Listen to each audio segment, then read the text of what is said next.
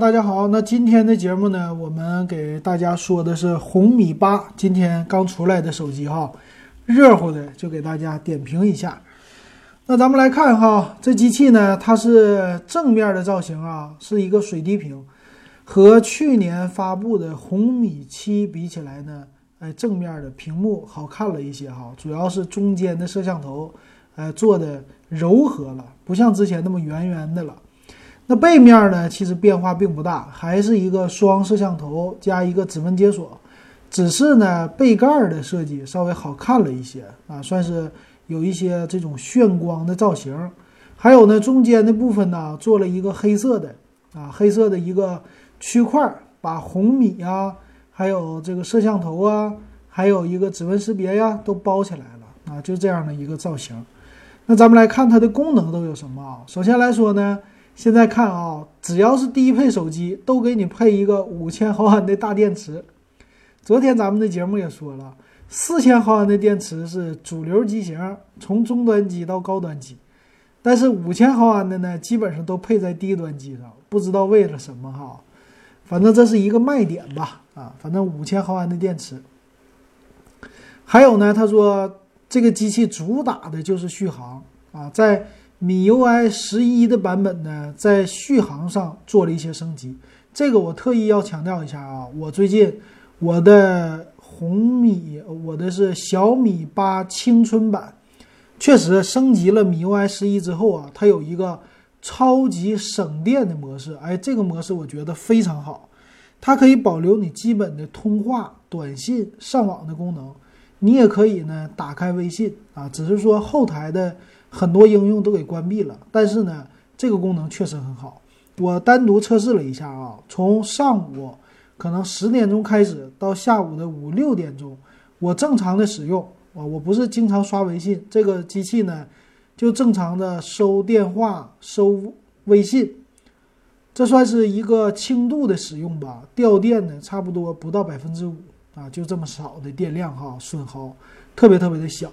但是，一般的手机，如果你平时你不开这个超级省电，你就那么放着的话，它一天至少这一天下来也给你掉个百分之三十，最少了哈。所以这个模式非常的好，我觉得，呃，也建议大家哈，米 UI 十一可以试一试，确实很省电哈。那这次五千毫安的电池呢，它配的是十八瓦的一个快充，但特意强调啊，这个十八瓦的充电头要单独购买。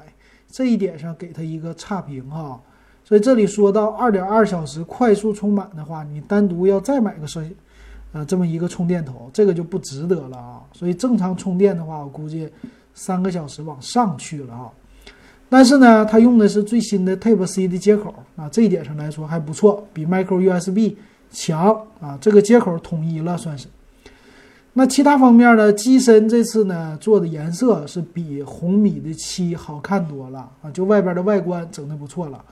那颜色呢也是有个叫仙棕绿，还有一个宝石蓝啊，绿色蓝色最近很火的颜色，它给你了啊。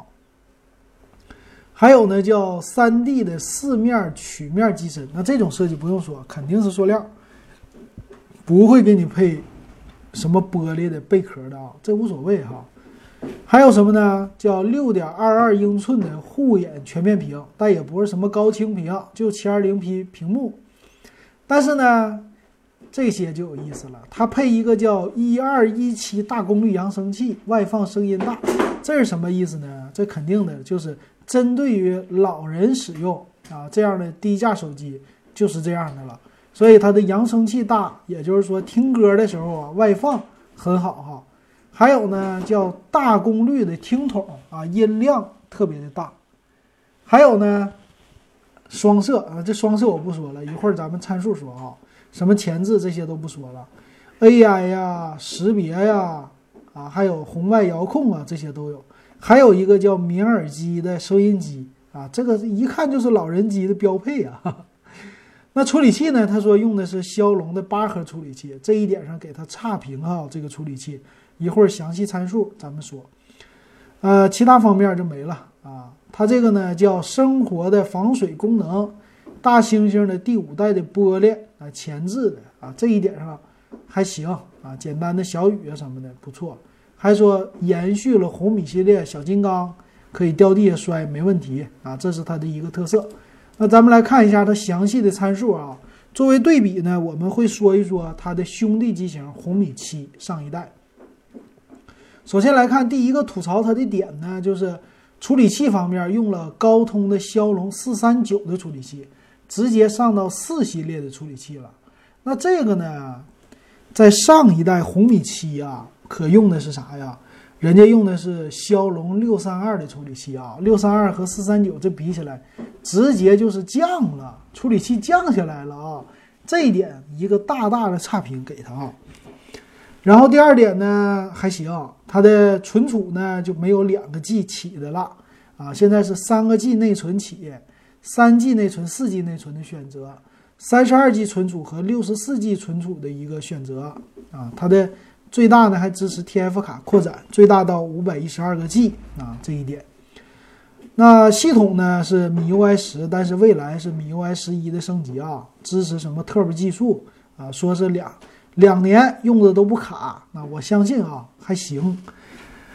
还有呢，后置的相机和前置的相机跟红米七比起来没有变化。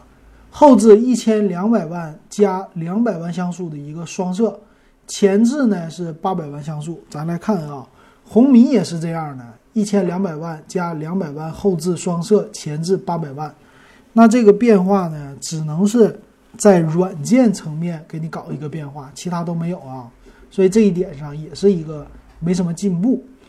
屏幕呢，六点二二英寸，一五二零乘七二零的这么一个七二零 P 的屏啊，二百七十 PPI。那咱们来看红米七是什么样呢？红米七的是六点二六英寸，也是个七二零 P 的，分辨率一样。也就是说呢，它的屏幕缩小了啊，比上一代。那电池呢？五千毫安，支持最大的十八瓦的快充。那机身的厚度呢？九点四毫米，重量一百九十克。再跟它的上一代红米七比一下啊，红米七电池呢四千毫安，厚度八点四七毫米，一百八十克。所以看起来整个的重量还有厚度都是加在了电池上。那这个呢，反正加了电池，多了厚度还是可以让人接受的嘛，对吧？卡槽方面呢，要给它点个赞的，叫二加一的卡槽。红米系列呢也是这样的哈，所以低端机现在玩的都是二加一，到了中端机呢就很少有二加一的机型了。中端机我记得是 vivo，vivo 的系列有的，OPPO 也有的啊。这一点上，我觉得 vivo 这一点还是很好的，我很喜欢。那 WiFi 方面也给缩水了，只有单频 WiFi，蓝牙4.2，还有一个收音机功能支持啊。那再看看红米七，红米七有没有啊？红米七呢也是单频 WiFi，蓝牙4.2，也是收音机都支持啊。那咱再来看吧，看它3.5毫米耳机接口，这个是有的，红外的啊，这个遥控也是有的啊。别的咱再看看有什么东西啊？这个手机老叫唤，最近呢很有意思。红米七升级之后啊，它的铃声变得都是模拟一些。啊，这个是动物的叫声了，这蛐蛐叫还行，不是太打扰别人哈，也不算太打扰我录制。行，那其他方面送你一个手机套，但是还有一点我还要吐槽的是什么呢？它的保修变成了十二个月，一年保修，不敢宣传十八个月了。之前的红米七呢是十八个月的保修，超长的保修啊。那这一点上来说。是大家都不换手机了吗？你觉得啊？把政策又改了，这红米啊？那咱来看售价哈。售价方面呢，三加三十二 G 版七九九，四加六十四 G 版八九九，这么一个售价。简单再对比红米七，红米七系列呢，嗯，红米七系列三加三十二是六九九，四加六十四也是八九九啊，哈哈，这样的。那咱们就说一下哈。三加三十二呢，算是红米七比它便宜啊。那四加六十四 G 这两个手机一样的价格啊。那我的感觉呢，其实，呃，咱们就就只是看外观呢，肯定是红米八的外观更漂亮。